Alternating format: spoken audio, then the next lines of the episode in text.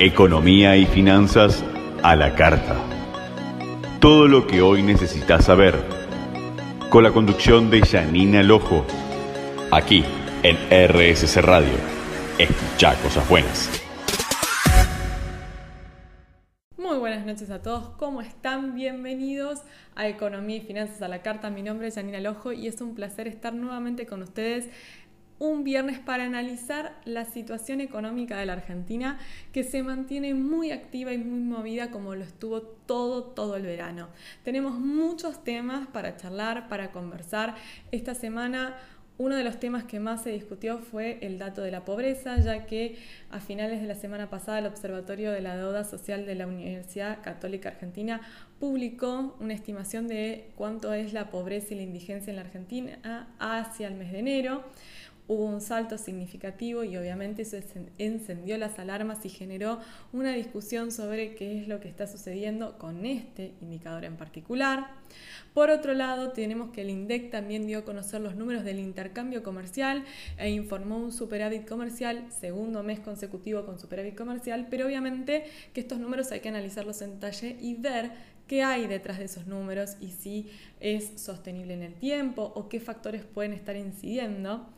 También tuvimos una semana con muchas declaraciones y muchas, eh, muchos anuncios. Hubo varias entrevistas que dieron tanto el ministro de Economía como el presidente Javier Milei, donde marcaron un poco el rumbo de lo que se viene en materia económica. Tuvimos la visita del Fondo Monetario Internacional con definiciones con respecto a quizás una, una modificación en el acuerdo, una ampliación del acuerdo que tenemos vigente. Eh, todo esto en un contexto en donde tenemos que la Bolsa de Rosario acaba de hacer cambios en las estimaciones, las proyecciones de la cosecha y no sería tan buena como se esperara, lo cual esto va a impactar de lleno en el ingreso de divisas, que es clave para que se pueda lograr la estabilización de la economía y obviamente la salida del cepo que es tan pero tan necesaria y deseada. Por otro lado, finalizó la licitación del Boprial Serie 2, se adjudicó la totalidad, tenemos empresas MIPIMES ingresando al mercado para pagar deuda y el Banco Central dio un informe ya esta semana de cuál ha sido el volumen ¿sí? de empresas que han podido analizar y canalizar esas operaciones. Así que hay muchísima, pero muchísima, muchísima información, pero antes que nada es viernes.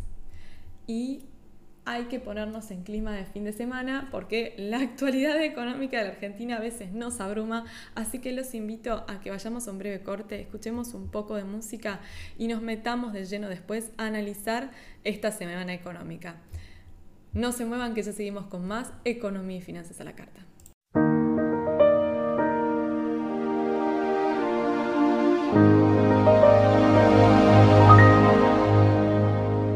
Muy bien, arrancamos con todo economía y finanzas a la carta y vamos a hablar del dato que generó todo un debate durante el fin de semana. El viernes a última hora, el Observatorio de la Deuda Social de la Universidad Católica de la Argentina publicó sus estimaciones con respecto a enero de 2024 y obviamente que el dato encendió las alarmas como lo viene haciendo hace tiempo, porque realmente la información que brinda el INDEC tiene un desfasaje de seis meses y el observatorio de la UCA nos va trayendo datos mucho más eh, periódicamente y no es una noticia en la Argentina el nivel de pobreza. Esta es una como bien lo dice, una deuda social muy grande que se ha ido incrementando en el último tiempo, pero vamos a analizar los datos de eh, este último informe.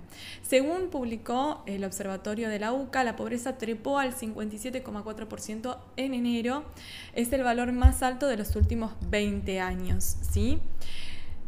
A ver, la pobreza pega un salto del 49,5 al 57,4 y según explica el mismo director del observatorio, se tratan de estimaciones, ejercicios basados en escenarios económicos, dado que no hay datos oficiales, porque, como dijimos, el INDEC tiene un desfasaje de seis meses en estos estudios y muchas veces el dato que publica termina estando uno o tres puntos por encima, eh, perdón, por debajo de lo que da el observatorio, por diferencia de criterios a la hora de estimar el cálculo.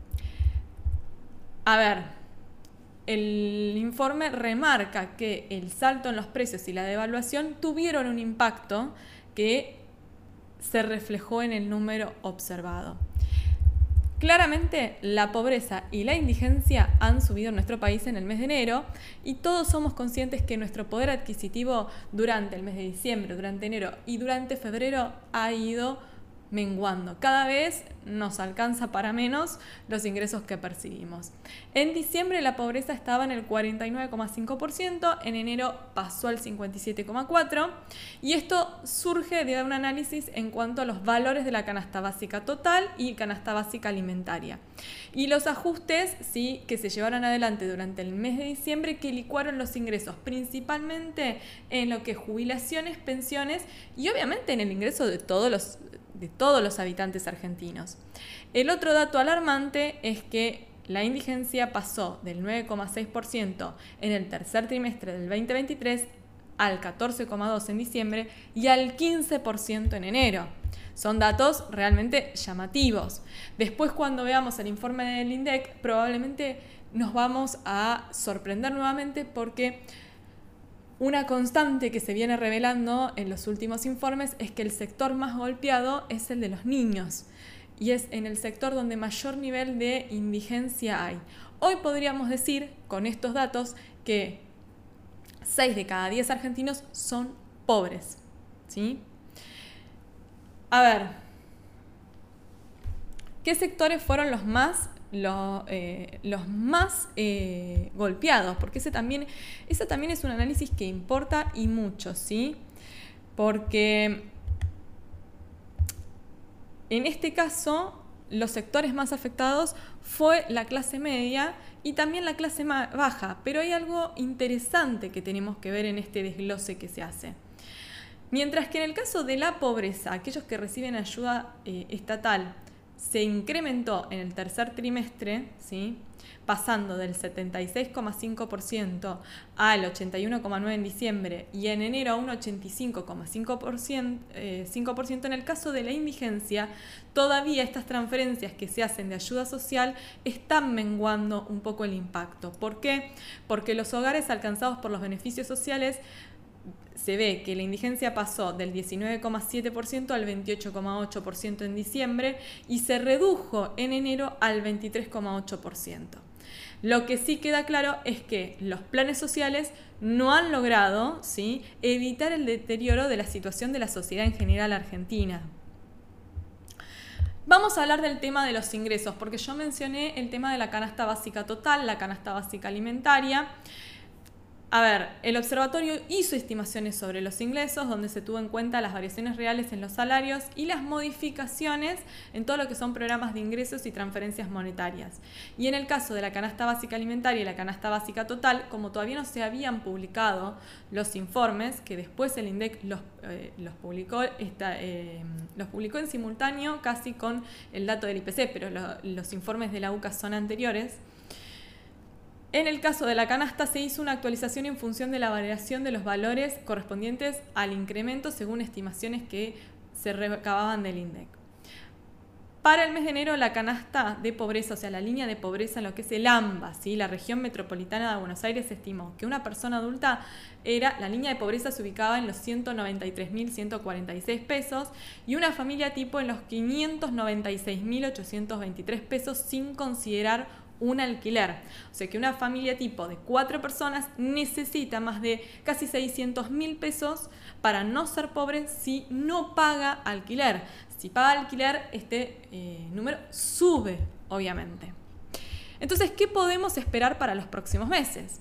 Bueno, desde el Observatorio de la UCA adelantaron que el dato ellos esperan que empeore en lo que es febrero y marzo. También creen que hay una expectativa por una mejora en dos o tres meses lo más probable es que el dato de febrero muestre un valor aún superior debido a varios motivos, como la licuación que continúa habiendo con el tema de las jubilaciones y pensiones, que no se, mantienen sin cambios y por lo que confirmó esta semana, el gobierno recién se actualizarían en marzo un 30%, además de recibirían un bono. Por otro lado, no el tema de la actualización del salario mínimo y vital móvil, que se confirmó esta semana la actualización por decreto, pero eh, el impacto durante todo el mes de febrero se, sintió. Tampoco eh, se había actualizado lo que era la prestación de desempleo y que la mayoría de los gremios no han logrado acuerdos eh, para aumentos salariales todavía o lo que lo han logrado probablemente no han logrado mitigar el efecto de la devaluación, la inflación y que lamentablemente hubo un fuerte descenso en la actividad y lo hemos visto. El último dato oficial del INDEC que tenemos es del mes del primer semestre del 2023 y nos decía que la pobreza era del 40,1%. El 27 de marzo vamos a conocer el dato del segundo semestre y probablemente se acerque este dato que ya publicó la UCA al, al, dato de diciembre. ¿sí? Recordemos que el dato de diciembre era inferior al de enero. ¿sí? Tenía, estaba, el dato de diciembre de pobreza estaba en el 49,5%. Entonces, probablemente el dato del índice se acerque a ese, a ese valor. En línea con todo lo que eh, venimos hablando del observatorio y las declaraciones que posteriormente hizo el director, está lo que adelantó el presidente Javier Milei, que dijo que el momento más duro se espera que llegue en marzo y abril. Y es lo que la mayoría de los analistas económicos parecen también eh, coincidir. La inflación probablemente sufra un rebote con aumentos de precios y tarifas en marzo, salvo que la recesión sea mucho más brusca de lo que se proyecta. Y obviamente también eso afectaría la situación de los argentinos. O sea que de una manera u otra, ya sea por una recesión muy fuerte o porque haya un rebote en la inflación, marzo va a ser un mes difícil de transitar. Obviamente que estamos hablando de indicadores más que preocupantes y nadie niega ni siquiera del gobierno que lo sean. El salto de evaluatorio de diciembre profundizó una situación que ya venía deteriorándose desde hace tiempo. La pobreza y la indigencia en nuestro país han ido creciendo durante todo el 2023 y lo hemos ido avisando cada vez que se daban datos, lo comentábamos y marcábamos lo preocupante que era la situación. ¿Por qué? Porque la inflación es la gran responsable de esta situación. Se dieron un montón de estímulos artificiales para que, en particular durante la segunda mitad del 2023, la demanda se sostuviera artificialmente. Pero obviamente no se solucionó el problema de fondo, se escondió abajo de la alfombra y hoy, ¿sí? Tenemos que pagar las consecuencias de esas decisiones que se tomaron. La olla presión con la que convivimos durante todo 2023 y que se destapó a finales de año, produjo que los precios pegaran un salto que no fue compensado por el ajuste de los ingresos. Y la realidad es que la Argentina en los últimos 20 años, ¿sí? no pudo asegurar que se generara riqueza para sus habitantes. Todo lo contrario. Los procesos inflacionarios se han caracterizado por destruir la riqueza de los argentinos. Habrá quienes prefieran responsabilizar eh, de este número a la administración anterior, quienes quieran responsabilizar a la administración nueva por las decisiones que tomó para corregir el rumbo, pero más allá de eso, lo que no nos tenemos que olvidar nunca es que detrás de esos números hay personas, hay argentinos, miles y cientos de argentinos que se están cayendo del sistema y que nunca más van a volver a incorporarse. La deuda como sociedad que tenemos es enorme. Es enorme. Si las decisiones tomadas realmente logran solucionar el problema de la inflación y se sostienen en el tiempo, probablemente la situación mejore.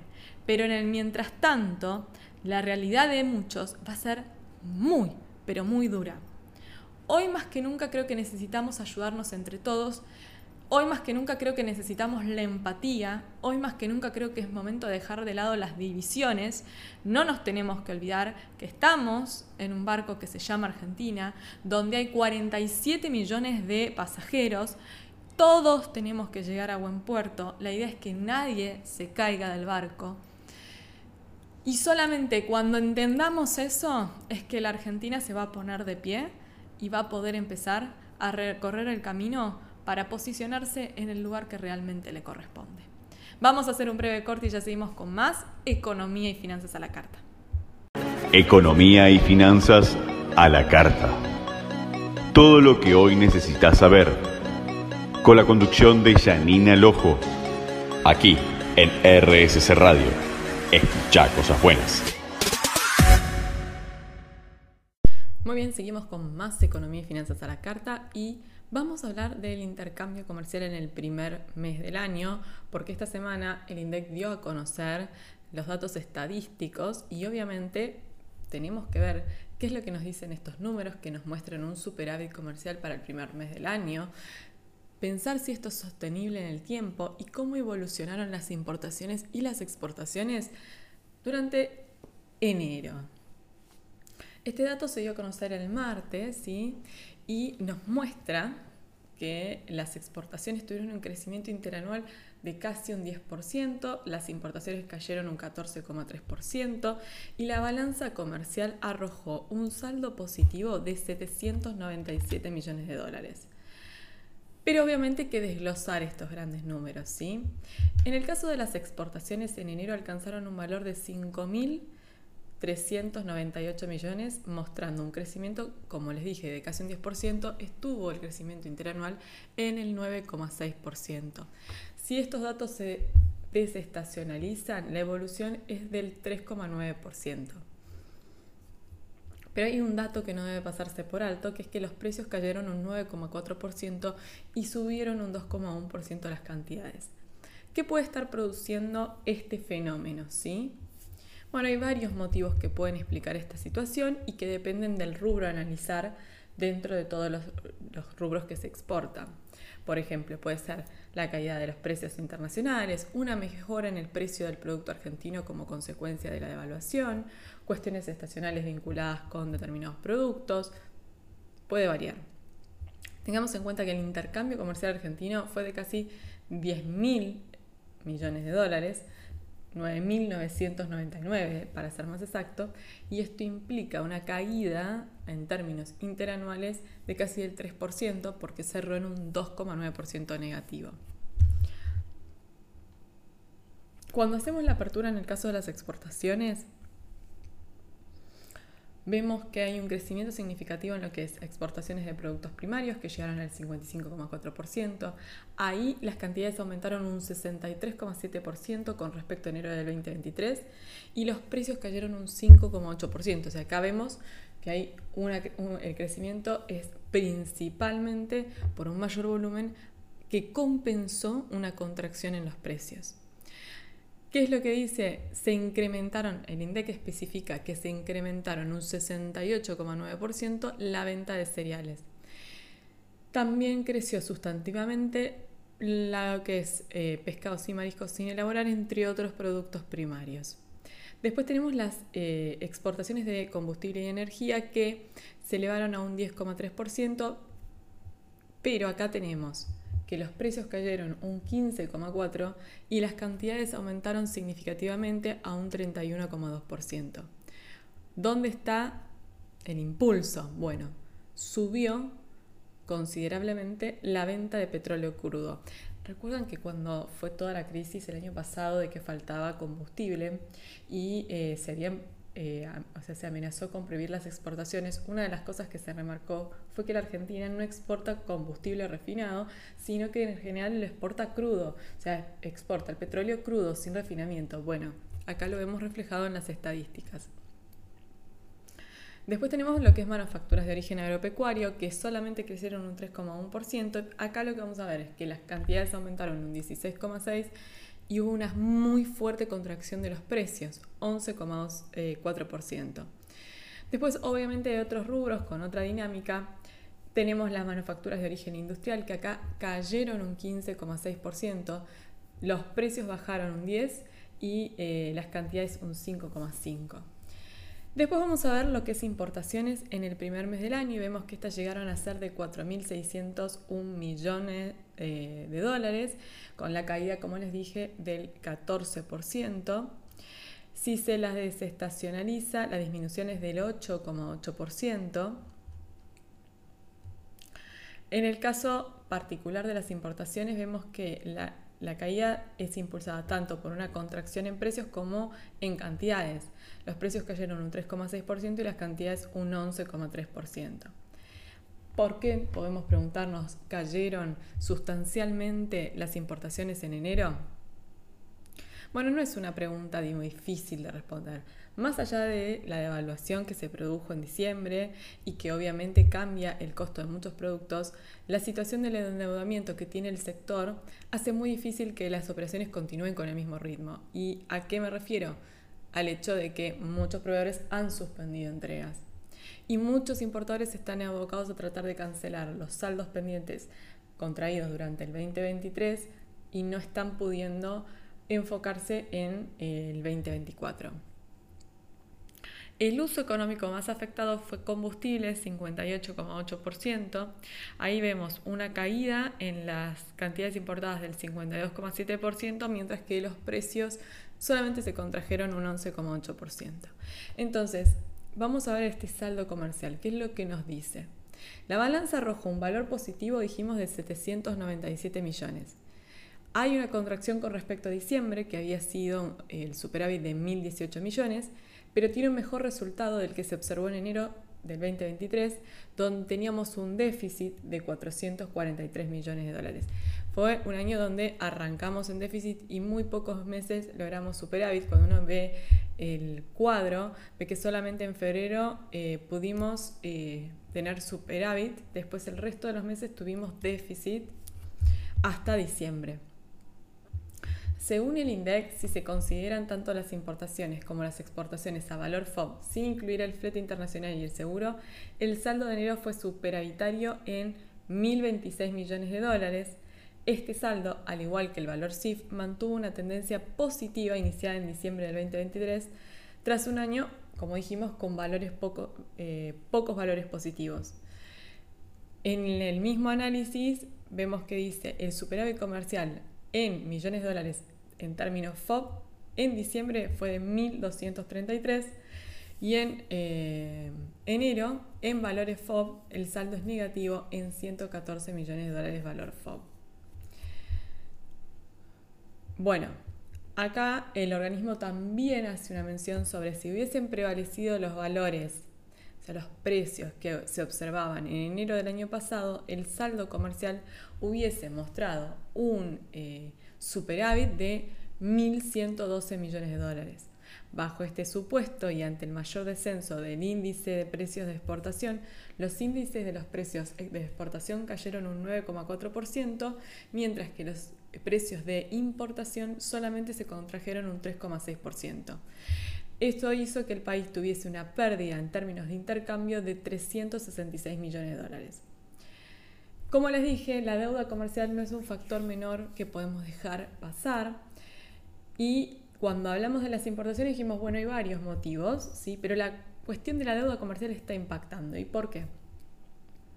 Muchas empresas pymes hoy se encuentran ante la difícil situación de no poder eh, avanzar en nuevos pedidos porque todavía no pudieron cancelar la deuda que tienen pendiente con sus proveedores. Quizás ahora en febrero han comenzado a cursar algunos pagos. Y además hay muchos importadores que sin estar endeudados tampoco están pudiendo realizar operaciones nuevas. ¿Por qué? Porque sus proveedores les suspendieron los embarques. Hay falta de financiamiento, no se pueden realizar pagos anticipados por el momento y eso hace que muchas empresas se queden ¿sí? sin mercado, queden fuera del mercado, dado que el exportador no está dispuesto a enviar la mercadería a nuestro país sin contar previamente eh, con el pago. Tengamos en cuenta lo siguiente. Conseguir una financiación para importación es bastante complejo, ¿sí? Eh, no hay muchas ofertas en el mercado y como no se pueden cursar pagos anticipados, la mayoría de los eh, importadores MIPYME eh, se encuentran ante esa situación de que no están pudiendo embarcar porque como no pueden pagar, no pueden embarcar. También, obvio, hay, cuestiones que son estacionales y que tienen que ver, con, el, eh, el receso por las vacaciones de verano, donde muchas fábricas empresas cierran directamente, paran sus producciones y postergan sus embarques. Muchas veces se colocan órdenes de compra durante el mes de diciembre, se producen durante enero y se embarcan en febrero antes del año nuevo chino, eh, que en general en febrero, eh, durante todo el mes de febrero, la actividad industrial en China cae, entonces se trata de embarcar antes del cierre por el año nuevo chino, quizás el mes de febrero arroje otros valores, también ya con un mayor nivel de actividad, eh, porque muchas fábricas habían vuelto a abrir sus puertas. Lo que sí es pronto para saber si este superávit comercial se va a mantener y si la, la razón detrás de este superávit comercial que vemos es una mejora competitiva real de los productos argentinos o que tenemos una fuerte recesión que hace que se caiga la demanda de insumos y productos finales.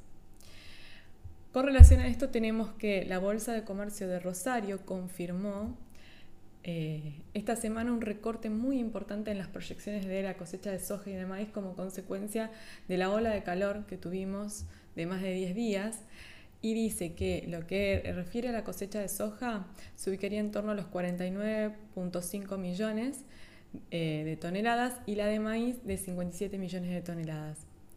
El gobierno obviamente que está contando con el ingreso de las liquidaciones del campo para poder avanzar con la liberación del cepo y de eso vamos a hablar más adelante. Sin embargo, hay factores ¿sí? que mencionan la mayoría de los especialistas que podrían influir y que hacen que estos ingresos puedan ser menos de los que se proyectaron en un principio. Por un lado, tenemos las menores previsiones de producción. Por otro lado, tenemos una excelente Em, cosecha en Brasil, la situación actual de China en lo que respecta a lo económico, que está teniendo un efecto negativo en el precio de las commodities. Se esperaba que llegaran unos 30 mil millones de dólares y hay quienes arriesgan que podría entrar bastante menos y que el valor no sería muy eh, diferente al que recibimos el año pasado. Pero en mi opinión es muy pronto aún para aventurar cuánto va a ser el ingreso.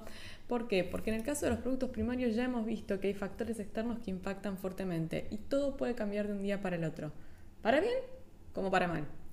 Pero la salida del cepo y la flexibilización de las normas cambiarias van a depender de la llegada de dólares genuinos, claramente. Vamos a hacer un breve corte y ya seguimos con más economía y finanzas a la carta.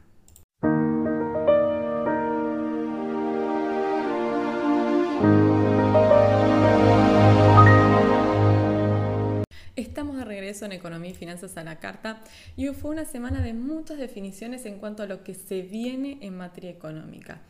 Por un lado tuvimos la visita de una delegación del Fondo Monetario Internacional y al mismo tiempo tuvimos al ministro de Economía que dio varias entrevistas. Y en esas entrevistas fue marcando ciertas pautas sobre algunos aspectos económicos que van a influir en la vida de todos los argentinos, desde lo que tiene que ver con el salario mínimo, como la inflación esperada, déficit fiscal, superávit.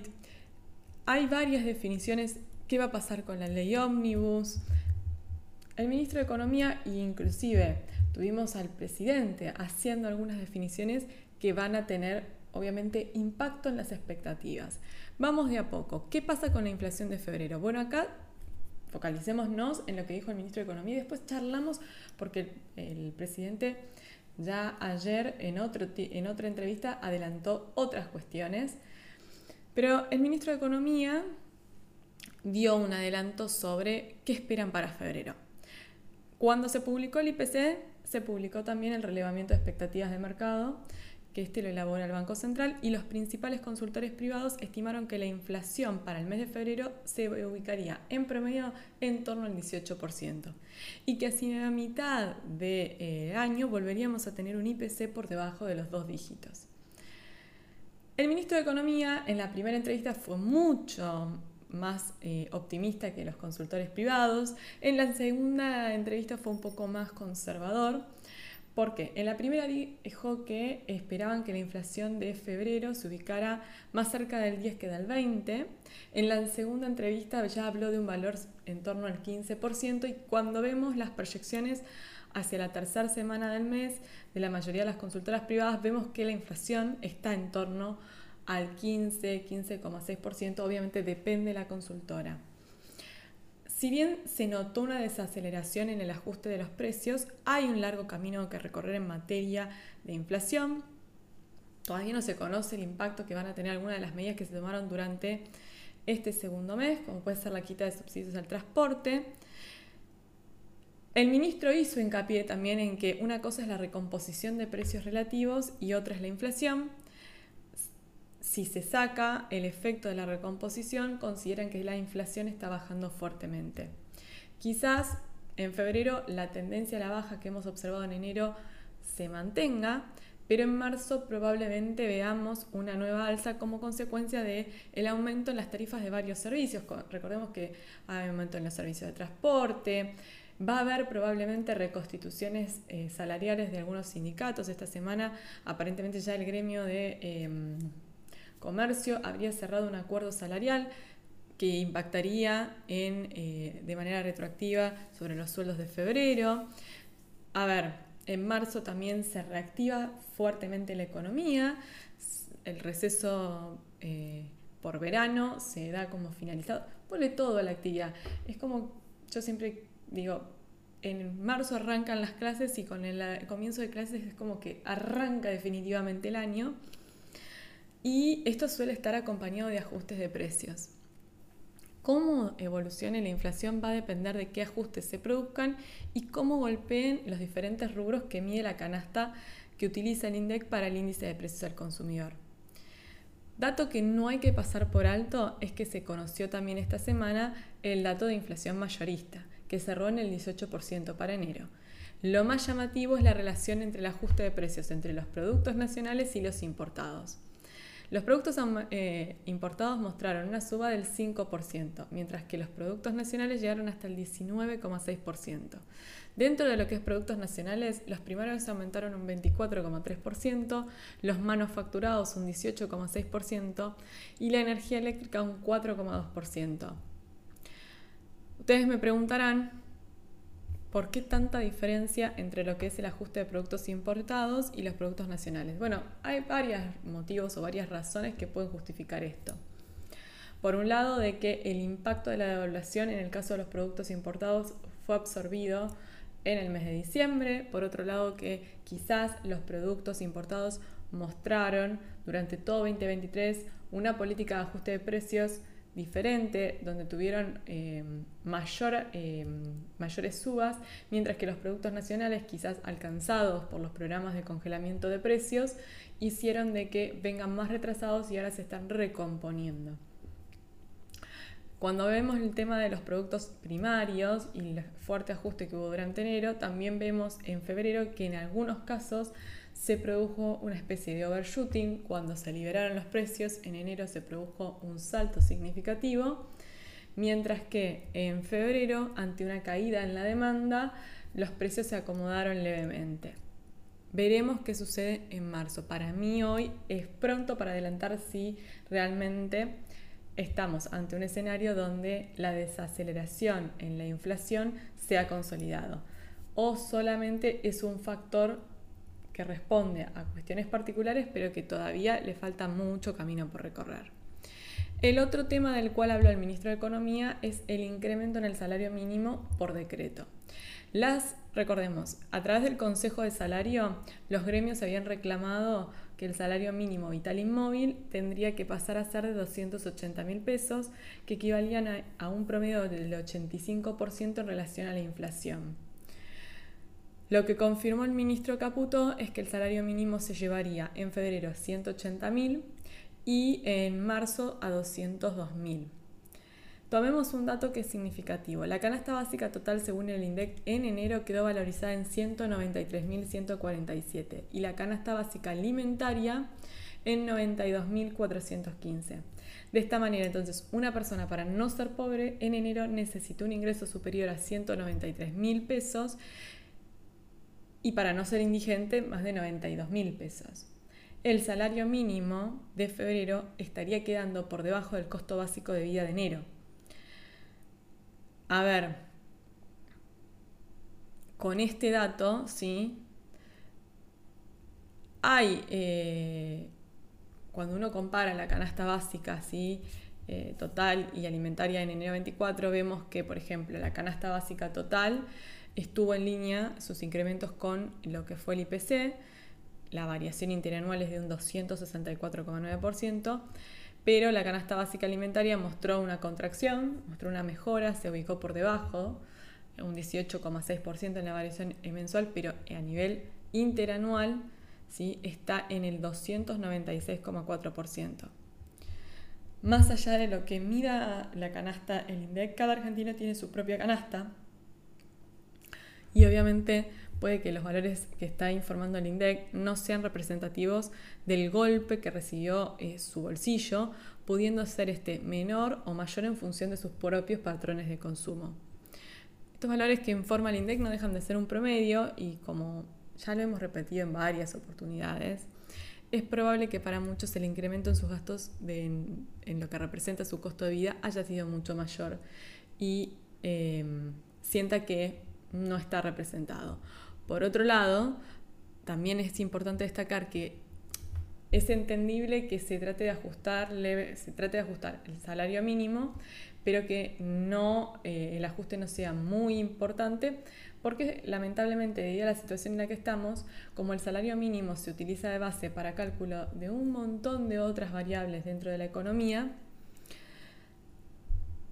elevarlo sustancialmente tiene un impacto hacia eh, la inflación, porque eso eleva determinados costos, se traslada a precios y golpea la inflación, y si golpea la inflación, esa misma mejora se licúa.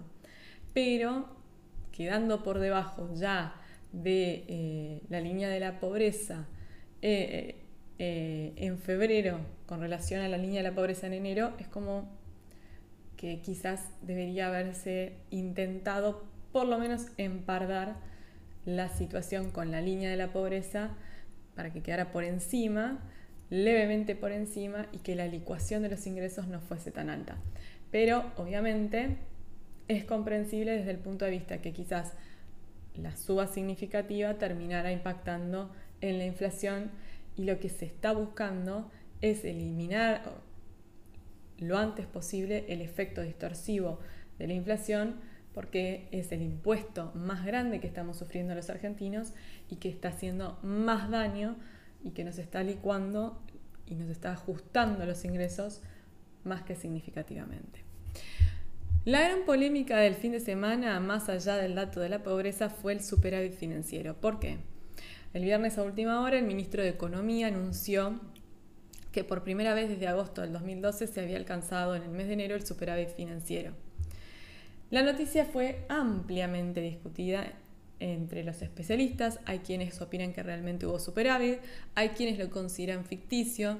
Yo les voy a contar los datos y ustedes tomarán su propia posición al respecto. Economía informó que los, gastos corrientes primarios pasaron de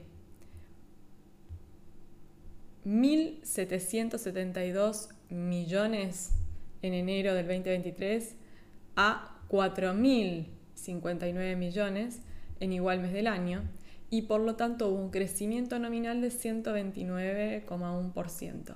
Pero teniendo en cuenta que la inflación interanual fue del 254,2%, el gasto se licuó.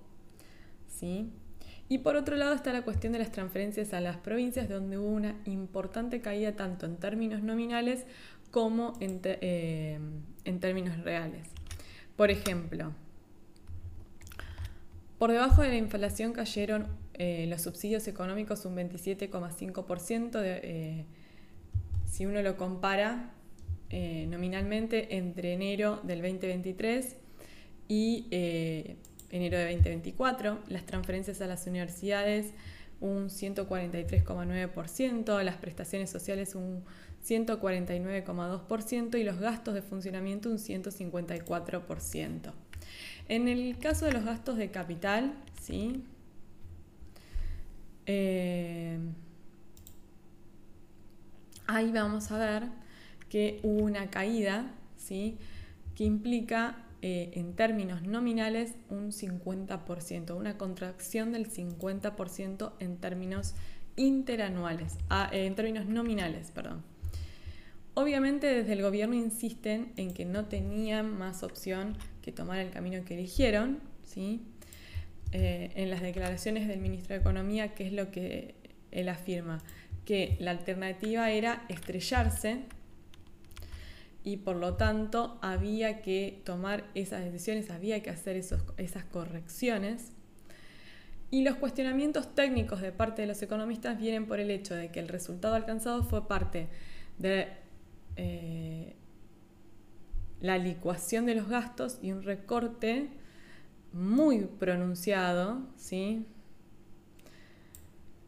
de eh, los gastos que no es sostenible en el tiempo. Algunos economistas insisten que el mayor ajuste fue en las transferencias a las provincias y en los gastos en la obra pública, donde en términos reales habría una caída entre el 70 y el 80% respectivamente, lo cual también eh, lleva a otro tema y es que preocupa el ajuste que se hizo todo lo que tiene que ver con el sistema jubilatorio y las pensiones. Entonces, algunos criticaron esta decisión de anunciar el resultado como un triunfo debido a que hubo una fuerte caída en el poder adquisitivo y que algunas medidas no pueden mantenerse en el tiempo, o sea, son transitorias.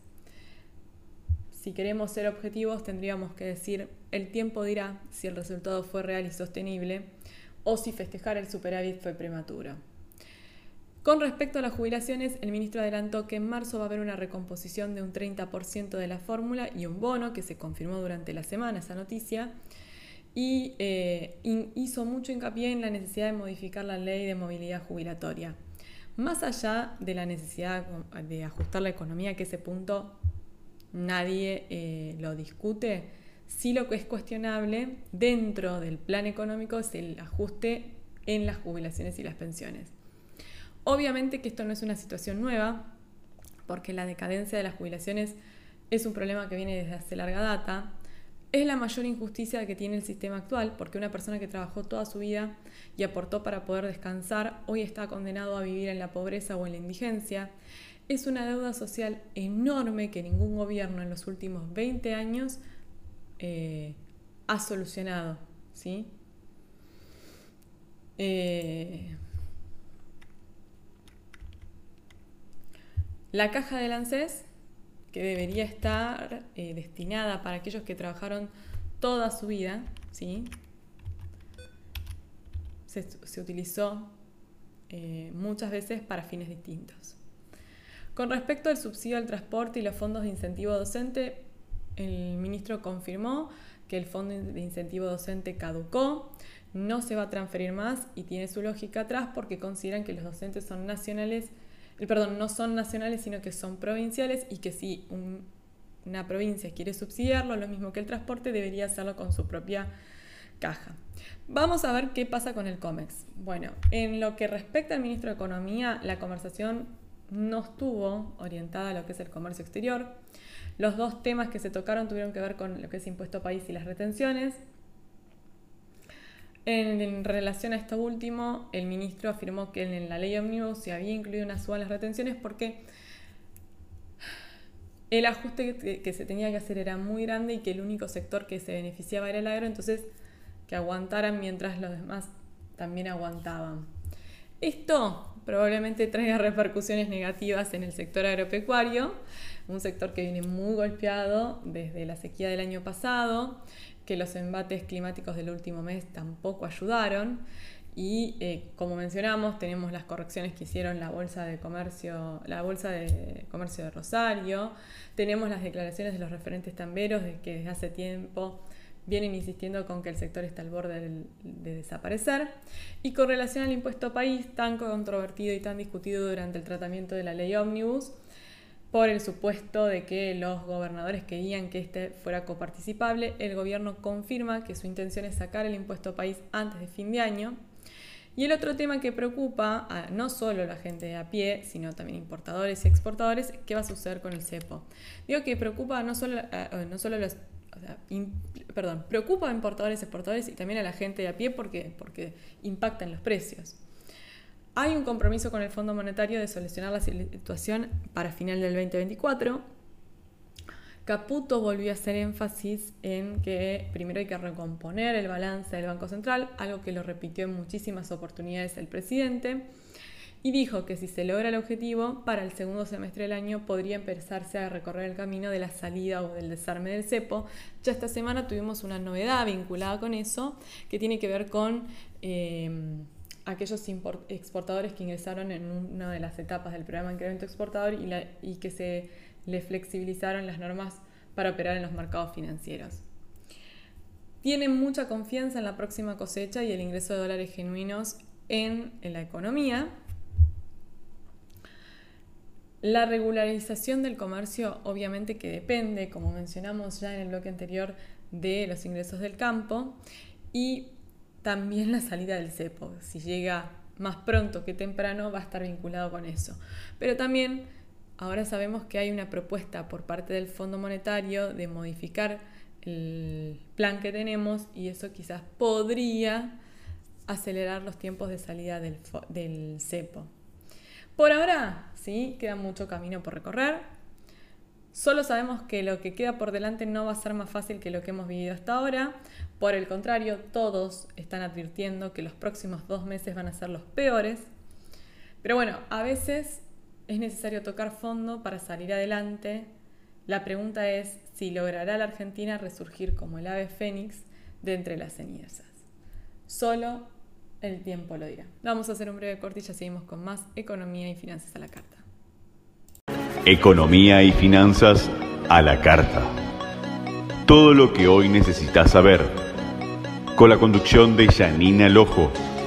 Aquí en RSC Radio. Escucha cosas buenas. Estamos de regreso en Economía y Finanzas a la Carta y vamos a hacer un breve resumen de esta visita que hizo el Fondo Monetario Internacional de Argentina. Tuvimos eh, eh, una delegación encabezada por la primer subdirectora gerente del Fondo Monetario que eh, no solo se reunió con el equipo económico, también se reunió con el presidente eh, Milei.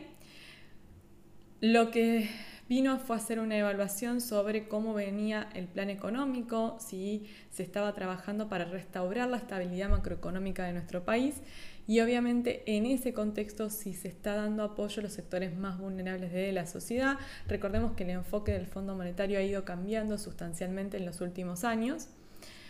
Desde el equipo del Fondo Monetario destacaron los importantes esfuerzos que se realizaron para restaurar la estabilidad macroeconómica mediante el establecimiento de un ancla fiscal sólida.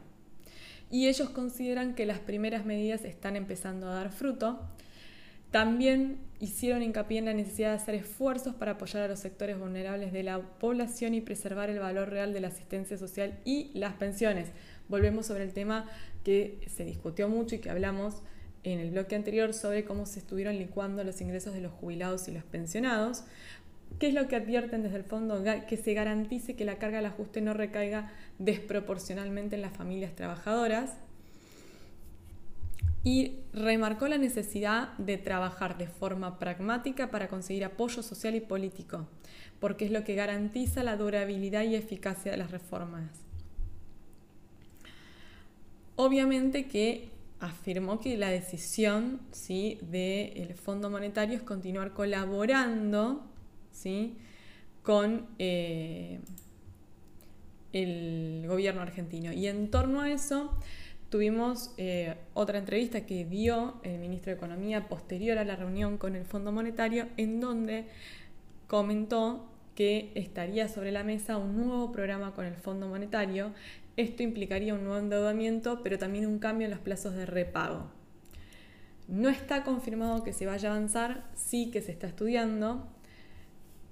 Según el ministro Caputo, si el plan es mejor y no eh, implica mayores desembolsos, quizás en este contexto se evalúe la posibilidad de tomarlo para ayudar a la Argentina a levantarse más rápido. Tengamos en cuenta que si realmente se confirman las previsiones de la bolsa de Rosario y la caída es sustancial en la cosecha, el ingreso de dólares genuinos va a ser mucho menos de lo que se esperaba. Entonces, en ese contexto, se evaluaría la posibilidad de modificar el plan. Va a haber, eh, recordemos que eh, se está llevando a cabo en Río de Janeiro una reunión del G20, va a haber una reunión de ministros de finanzas, va a participar Cristina eh, Georgieva de esa reunión y obviamente Argentina va a asistir. y se estima que las conversaciones sobre este posible nuevo acuerdo van a continuar. Desde lo que es Cancillería hablaron sobre que van a llevar a la reunión del G20 un pedido que había hecho en su momento el ex ministro de Economía Martín Guzmán sobre la baja de los sobrecargos del fondo para abaratar la tasa que paga el país por el crédito.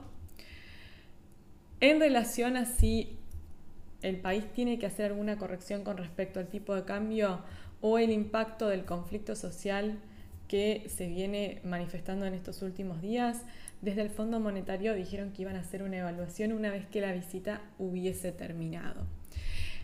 En línea con eso, el presidente adelantó, sí, el presidente Javier Milei adelantó que es correcto que se está evaluando un nuevo acuerdo con el Fondo Monetario y también adelantó algo muy interesante y es que va a enviar un proyecto de ley al Congreso.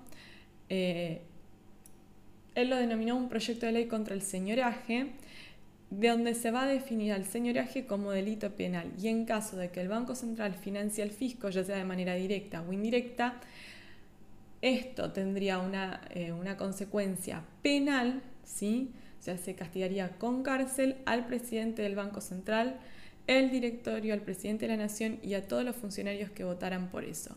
Veremos cómo avanza ese proyecto de ley. Sabemos que lo que tiene que ver con la ley Omnibus se habría tomado la decisión de ir presentándola por bloques y que el primer bloque que se enviaría sería el de las privatizaciones. Fue una, eh, la verdad que fue una semana de mucha controversia y eh, en materia de comercio exterior tuvimos ¿sí? un dato muy importante que tiene que ver con el tema del Boprial y de la licitación que hubo esta semana para los importadores, así como también la cuestión del acceso para las pymes. Pero vamos a hacer un breve corte y ya seguimos con más economía y finanzas a la carta. No se muevan.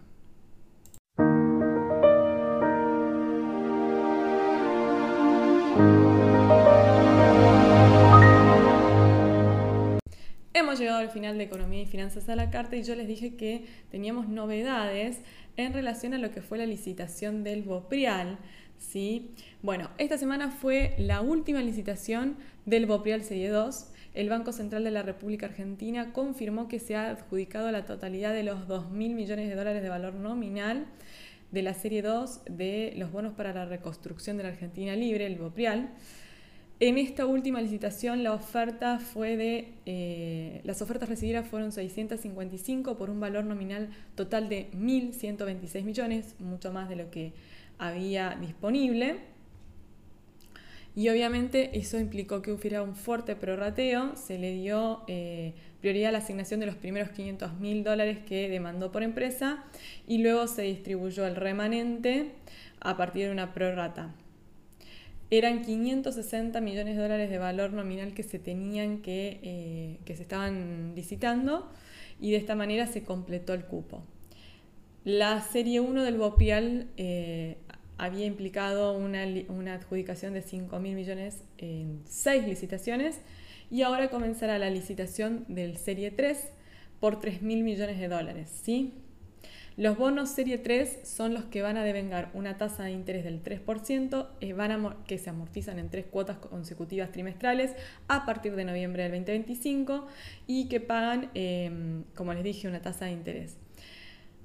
Estos bonos también pueden ser transferidos al exterior, pueden ser negociados en el mercado secundario un dato más que importante es el tema de las MIPIMES que están accediendo al mercado.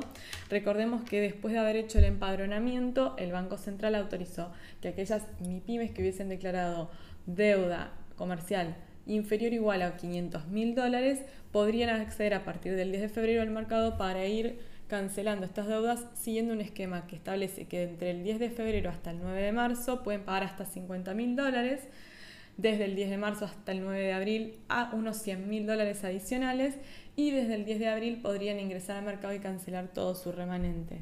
¿sí? Esa facilidad, ¿sí? desde que entró en vigencia, según el Banco Central, le ha permitido pagar a 2.600 MIPIMES que eh, pagaron unos 80 millones de dólares. Esto tiene una vigencia de un poco más de una semana porque tengamos en cuenta que si se habilitó a partir del 10 de febrero, el primer día hábil fue el 14 y obviamente hay demoras operativas. Con relación a lo que es pago de operaciones nuevas, el famoso flujo, la verdad es que por el momento se observa que hay operaciones, las operaciones que son por flujo se están pudiendo canalizar, se están pudiendo pagar sin demoras, sin inconvenientes. Y eh, eso, bueno, en algunos casos está trayendo algún tipo de tranquilidad. Lo mismo que el caso de aquellas pymes que ya pudieron empezar pagar. Veremos ahora qué sucede con el Boprial Serie 3, que es muy probable que se anuncie que a partir de la semana que viene comienza su licitación. En relación a lo que es el mercado secundario, el Bopriel Serie 2 está cotizando con una paridad muy alta, lo cual es bueno para los importadores que lo están vendiendo porque les queda una brecha mucho más corta que a partir de abril podrían ingresar al mercado financiero para cancelarla. Y como yo les dije, el Banco Central ayer sacó una comunicación eh, que establece que aquellas... Em, empresas cuya actividad sea agrícola, personas jurídicas, ¿sí? residentes dedicadas a la actividad agrícola que vendieron mercadería en el marco del decreto 576 eh, del 2022, podrán ¿sí?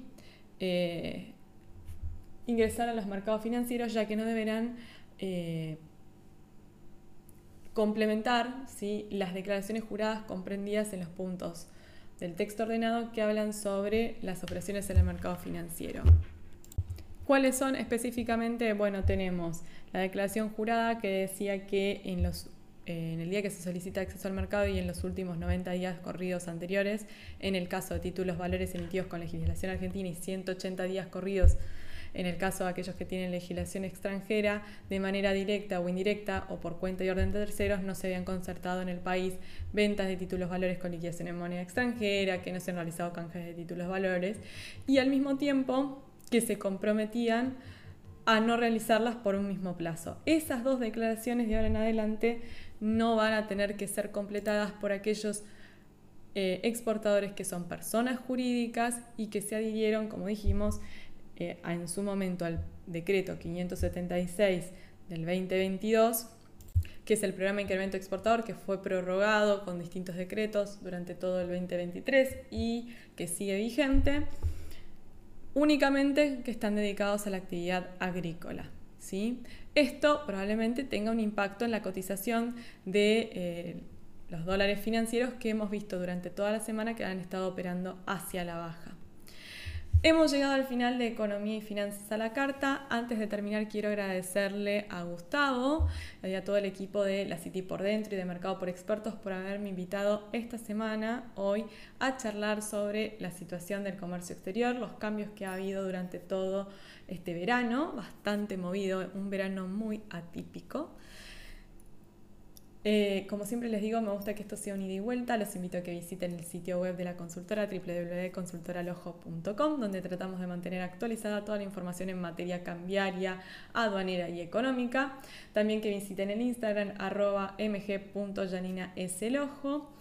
Si se quedaron con ganas de escuchar más, mañana a las 19 por Radio Colonia el duende con Guilla Pretuccelli y un excelente equipo. Seguimos charlando sobre la semana económica y la actualidad. Y si no, obviamente los espero el próximo viernes a las 20 horas. ¿Por dónde? Por nuestra casa, RSS Radio, para más economía y finanzas a la carta. Buenas noches, mi nombre es Janina Lojo y muy, pero muy buen fin de semana. Economía y finanzas a la carta. Todo lo que hoy necesitas saber. Con la conducción de Janina Lojo. Aquí en RSC Radio. Escucha cosas buenas.